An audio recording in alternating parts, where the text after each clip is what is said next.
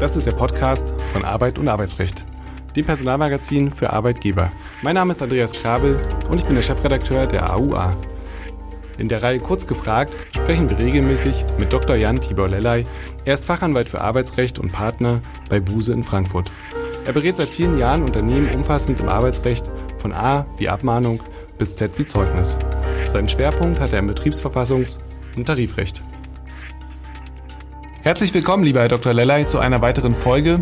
Heute wollen wir uns erneut den Corona-Regelungen widmen ähm, und dazu einen praktischen Fall einmal beleuchten. Über das neu gefasste Infektionsschutzgesetz und die angepasste Corona-Arbeitsschutzverordnung haben wir ja bereits im vergangenen Jahr ganz ausführlich gesprochen. Ähm, welche neue Vorschriften müssen denn Arbeitgeber derzeit beachten? Ähm, hier wie immer die grundsätzliche Ausgangsfrage, welche Rechtsgrundlagen haben die derzeitigen Regelungen und wie sind sie zustande gekommen? Ja, Sie haben es ja im aktuellen, in unserem aktuellen Heft, im aktuellen AOA-Heft, im Editorial so wunderbar angesprochen, Herr Krabbel. Die Corona wütet weiter in den verschiedenen Varianten. Man kann es überhaupt nicht anders sagen, nicht? Also, äh, wir hatten ja auch schon in der einen oder anderen Folge hier immer wieder gesagt, Corona wird uns so schnell leider nicht loslassen. Und heute Morgen, und da musste ich sofort daran denken, was Sie im Editorial geschrieben hatten, heute Morgen habe ich noch im Radio gehört, dass die Zahlen, die Inzidenzzahlen und auch die Hospitalisierungszahlen wieder nach oben schießen. Nicht? Und deswegen glaube ich richtig, dass wir uns jetzt nochmal die Rechtsgrundlagen anschauen. Hier hat sich ein bisschen was geändert, will ich sagen, denn ähm, die ähm, die Notlage oder die äh, epidemische Lage oder äh, pandemische Lage in nationaler Tragweite, die ist ja erstmal ausgelaufen, aber trotzdem gibt es in Paragraphen 18 Absatz 3 Arbeitsschutzgesetz nach wie vor die Möglichkeit, für das Bundesministerium Arbeit und Soziales Rechtsverordnungen zu erlassen.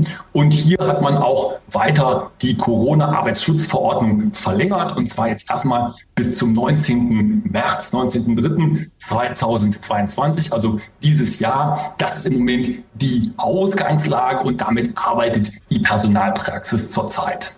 Dann lassen Sie uns gleich mal konkret werden. Was gilt derzeit am Arbeitsplatz? Äh, trifft den Arbeitgeber weiterhin die Pflicht zur Kontrolle und zur Kostentragung von beispielsweise Tests? Ja, also hier machen wir im Groben und Ganzen weiter wie bisher. Das ist ja auch richtig und gut so. Es gilt die 3G-Regel im Betrieb, geimpft, getestet, genesen, die berühmten 3Gs. Und ähm, nach wie vor müssen eben Arbeitnehmer vor der Arbeit einen Nachweis vorlegen, also vor die, die Arbeit aufnehmen. Ähm, der muss also einen Testnachweis über die ähm, den durchgeführten Test und dieser Nachweis darf nicht älter als 24 Stunden sein, beziehungsweise wenn es ein PCR-Test ist, da ist eine etwas ähm, bessere äh, Verfügbarkeit oder eine bessere äh, medizinische Urteilung gegeben, dann ist es 48 Stunden. Und hier gibt es auch die Kontrollpflicht und das Kontrollrecht der Arbeitgeberin, dass in den Betrieben auch entsprechend die Leute antreten und diese Tests durchführen. Hat sich denn an der Anzahl etwas geändert, wie viel der Arbeitgeber zur Verfügung stellen muss oder muss er das überhaupt? Wer trägt denn da die Kosten? Ja, die äh, Zahl der Schnelltests, die zur Verfügung gestellt werden müssen, sind zwei pro Woche. Das ergibt sich aus Paragraph 4 der Corona-Arbeitsschutzverordnung und hier trägt dann auch die ähm, Arbeitgeberin, das Unternehmen die Kosten. Darüber hinaus nicht. Also da gibt es schon eine Unterscheidung und damit äh, faktisch ist es dann eben so, dass zumindest für die Kolleginnen und Kollegen in den Betrieben, die auf die Tests zurückgreifen, also das äh, G von getestet für sich in Anspruch nehmen, dass sie dann die beiden äh, Tests zwar bezahlt bekommen, den Rest aber nicht. Das geht auf ihre eigene Kappe. Mit Verweis auf die ausführliche Folge aus dem vergangenen Jahr würde ich es gerne trotzdem nochmal ansprechen. Ähm, darf der Arbeitgeber nach dem Impfstatus fragen und was passiert mit den Informationen, die der Arbeitgeber so erhält? Das ist ja immer wieder ein auch datenschutzrechtlich heiß diskutiertes Thema. Hier ist ähm, die Regelung im Moment der Paragraph 28 klein b Absatz 3 Infektionsschutzgesetz. Da ist es also so, dass das Unternehmen den G-Status, also geimpft, getestet, genesen der Beschäftigten ähm, abfragen, erfassen darf und auch eben kontrollieren und speichern. Andernfalls wäre ja auch das Umsetzen der 3G-Regelungen in den Betrieben überhaupt nicht möglich. Aber dann natürlich der datenschutzrechtliche Aspekt sehr, sehr wichtig. Hier handelt es sich ja um Gesundheitsdaten, also Datenkategorien, die nach Artikel 4 der DSGVO besonders geschützt sind. Und ähm, Hier gibt es auch entsprechende Regelungen im Bundesdatenschutzgesetz, nämlich in Paragraphen 22 Absatz 2. Und ähm, dementsprechend müssen diese Daten nach sechs Monaten gelöscht werden. Das ergibt sich aus Paragraph 28b Infektionsschutzgesetz. Aber in diesem Zeitraum eben kann mit der entsprechenden datenschutzrechtlichen Sicherung der Impfstatus eben erfasst und das personenbezogene Datum auch gespeichert werden. Und ähm, ich bleibe dabei, ich bin mir sicher, wir werden eine allgemeine gesetzliche Impfpflicht bekommen, wohlgemerkt Pflicht, nicht ein Impfzwang. Dieser wird aber dann sehr wahrscheinlich auch viel später kommen als gedacht. Kann der Arbeitgeber zumindest branchenspezifisch hierauf schon mal bestehen? Die begrenzte Impfpflicht im Gesundheitswesen besteht ja schon. Und die ähm, allgemeine Impfpflicht, da bin ich völlig mit Ihnen d'accord, Herr Krabbel, die wird kommen.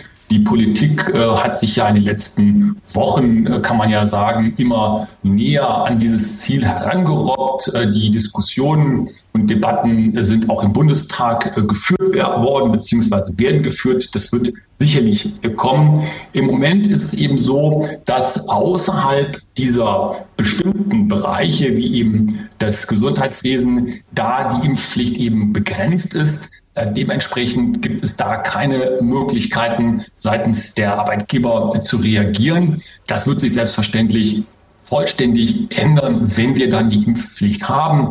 Und da wird sich ja dann auch herausstellen, und ich glaube, das wird ähm, zwischen den Zeilen und hinter den Szenen ja auch im Arbeitgeberlager schon diskutiert, wie werden wir das denn umsetzen, diese allgemeine Impfpflicht. Also werden da möglicherweise wieder die Unternehmen in die Pflicht genommen. Wir werden es sehen, aber das Ganze wird schneller, Gott sei Dank muss man ja sagen, vielleicht sogar schneller als äh, von vielen erhofft und erwartet auf uns zukommen. Aber in der Tat, die Umsetzung ist äh, das vermutlich spannendste Thema dieses Jahres wir werden sehen, wo es hinläuft. Ähm, welche Regelungen gelten denn derzeit hinsichtlich äh, der aufgehobenen Präsenzpflicht im Betrieb? Also welchen Rang haben diese Vorgaben überhaupt? Also kann der Gesetzgeber bzw. der Verordnungsgeber denn überhaupt so, wie es ähm, üblich ist oder wie man es äh, oft liest, bestimmen, dass eine Homeoffice-Pflicht besteht? Ist das überhaupt so möglich?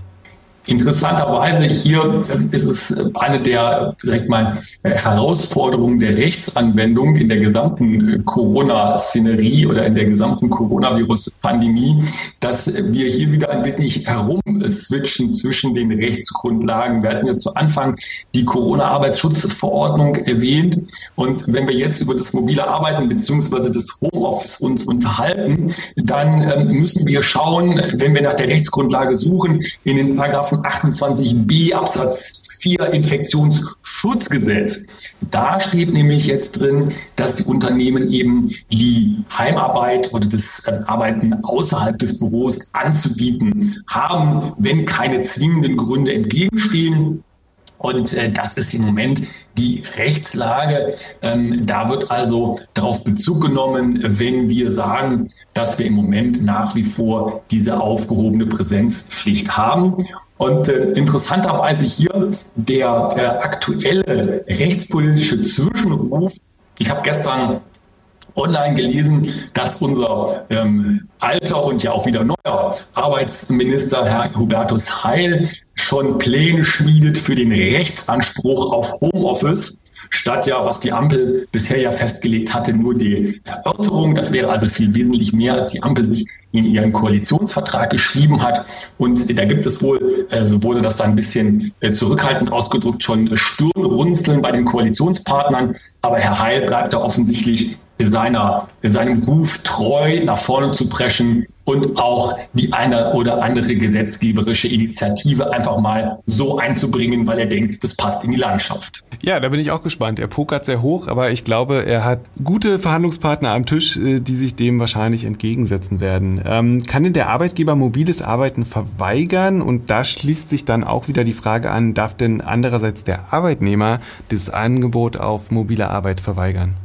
Ja, das ist ja diese eigenartige Konstruktion in dem Absatz 4 des Paragraphen 28b. Für den Arbeitgeber ist es ja faktisch, zumindest in aller Büroarbeit, muss man ja so sagen, nicht möglich, es zu verweigern, weil er müsste ja zwingende Gründe haben, die dem entgegenstehen. Das heißt, man kann eben davon ausgehen in der Praxis, alle Büroarbeit, alles, was am Schreibtisch erledigt wird, wird in der ganz, ganz, ganz überwiegenden Zahl der Fälle nicht möglich machen, das Unternehmen das ähm, Homeoffice oder das mobile Arbeiten verweigern.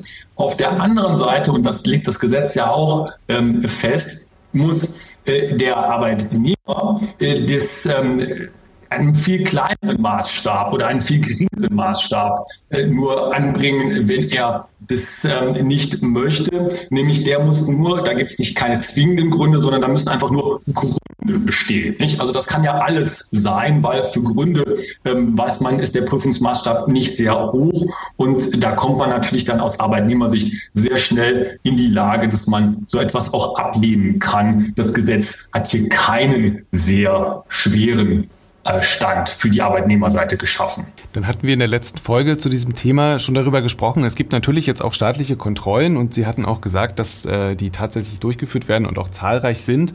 Ähm, mit welchen Strafen muss ein Arbeitgeber eigentlich rechnen und ähm, werden die Kontrollen derzeit so weiter fortgeführt, wie Sie es angedeutet hatten? Wir hören aus, aus der Praxis, dass ja, die Kontrollen werden durchgeführt. Es ist, ähm, aber manchmal ist es auch etwas subjektiv, aber wir hören es von der einen oder anderen Seite doch jetzt äh, einige Male. Äh, vielleicht von der Kontrollintensität, der Kontrolldichte etwas weniger geworden. Vielleicht tritt da auch eine gewisse Ermüdung bei den zuständigen Behörden ein. Und äh, interessanterweise, wenn man sich jetzt mal auf die ähm, Sanktionsseite begibt und mal schauen möchte, wie sieht denn das aus, gibt es denn zum Beispiel noch Bußgelder, wenn man gegen den Paragraphen 28b Absatz 4, wo ja die Homeoffice Pflicht beziehungsweise das mobile Arbeiten festgelegt ist, dann findet man den im Bußgeld, ähm, in der Bußgeldbestimmung des Infektionsschutzgesetzes nicht mehr. Ähm, also der Paragraph 73, der regelt ja die Bußgeldtatbestände für das Infektionsschutzgesetz und da ist der Paragraph 28 Absatz 28b Absatz 4 nicht mehr erwähnt. Und daraus würde ich immer den Schluss ziehen, dass es eine Bußgeldbewährung in dem Sinne offensichtlich nicht mehr gibt oder nicht mehr gewollt ist vom Gesetzgeber. Aktuelle Inhalte, Gerichtsentscheidungen und weitere News aus der Arbeitswelt erhalten Sie auch mit unserem wöchentlichen Redaktionsnewsletter. Mehr Infos dazu finden Sie in der Folgenbeschreibung. Und jetzt kommen wir endlich zum versprochenen Fall des LAG Hamburg vom 13.10. des vergangenen Jahres. Welchem Sachverhalt lag denn der Entscheidung zugrunde? Ganz spannender Fall. Und ähm, wir ähm, haben ja auch schon etwas angedeutet, das ist, glaube ich, auch über die Corona-Zeit hinaus von Bedeutung. Ähm, an sich könnte man sagen, dass der Sachverhalt ein klassischer Corona-Sachverhalt ist, wenn es sowas überhaupt schon gibt. Aber ich glaube schon, das gibt es mittlerweile. Denn man stritt sich hier, äh, man kann sich fast denken, im Arbeitsverhältnis äh, über die ähm, Mund-Nasen-Bedeckung. Das heißt also die Maske, die zu tragen ist, gemäß den entsprechenden äh, Vorgaben. Und ähm, da, wie so häufig in diesen Konzerten, Konstellationen kommt der Arbeitnehmer eines Tages zur Arbeit und sagt, Chef, ich habe ein Attest und da steht ärztliches Attest zur Maskenbefreiung. Nicht? Und die Arbeitgeberin sah sich dann aber nicht in der Lage, den ähm, Kollegen ähm, weiter zu beschäftigen. Nicht? Man hatte dann also hatte noch ein paar Vorschläge gemacht und gesagt, ja, du kannst mir ja vielleicht anderes Büro zur Verfügung stellen mit einem eigenen Eingang. Nicht, das hört sich alles super an, aber Arbeitgeberin war da relativ ähm, schmallippig und sagte dann schnell, nein, das geht so nicht. Und dann stritt man sich eben um den Annahmeverzug, also das Entgelt, was derjenige zu erwarten gehabt hätte, ähm, wenn er nun hätte arbeiten können oder arbeiten sollen oder dürfen.